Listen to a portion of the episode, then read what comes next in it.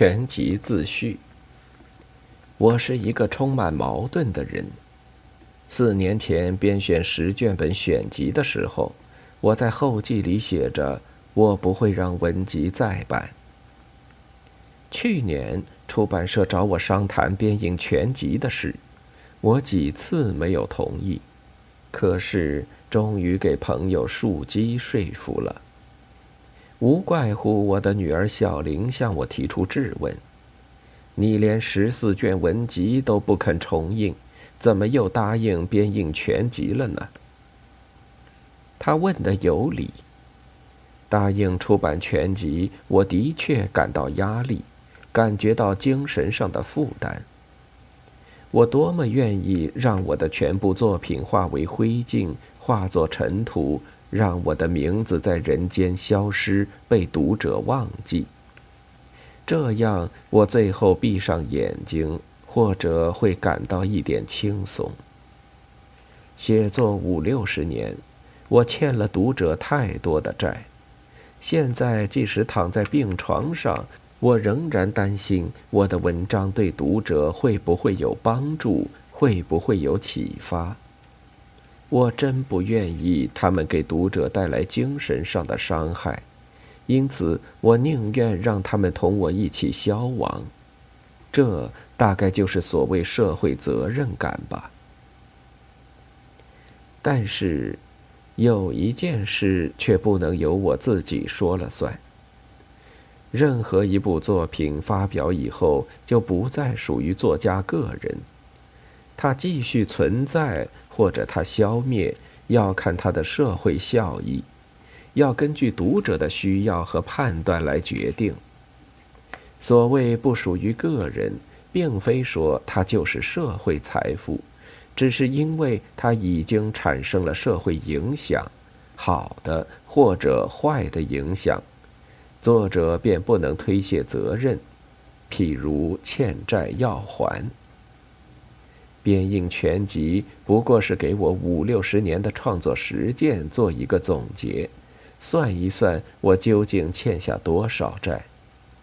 我自己心中有数，才可以安心的放下这支已经变得有千斤般重的笔。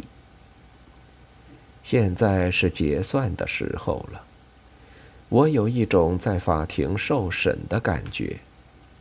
我不想替自己辩护。我也不敢对自己提出严格的要求，害怕自己经受不住考验。但我认为，作家对自己的要求一定要严格。我不寻求桂冠，也不追求荣誉。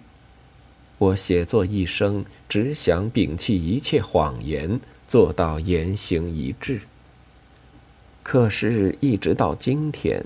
我还不曾达到这个目标，我还不是一个言行一致的人。可悲的是，我越是觉得应当对自己要求严格，越是明白做到这个有多大的困难。读者在这全集里可能发现，我的文章前后矛盾，常常跟自己打架。往好的方面解释，我在不断的追求。朝坏的方面说，那就是我太软弱，缺乏毅力，说得到却做不到。我将用全集来检查自己，解剖自己。读者也可以用全集对照我的言行来判断我究竟是怎么样的人。树基是我的老友，他比较了解我，熟悉我的写作道路。我是四十年代在桂林认识他的，把编印的工作交给他，我放心。虽然来日无多，精力有限，我还是愿意充当他的助手，做好这个工作。全集出全，可能要花费几年的功夫，而且对全集的“全”字，我们可能还有不同的看法。不要紧。我只希望它成为一面大镜子，真实的、全面的反映出我的整个面目、整个内心。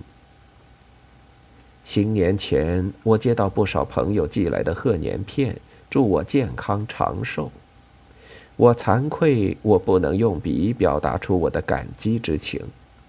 我抱歉，我不一定能满足他们的好心的祝愿，但是我仍然要尽最大的努力，朝着我一生追求的目标前进。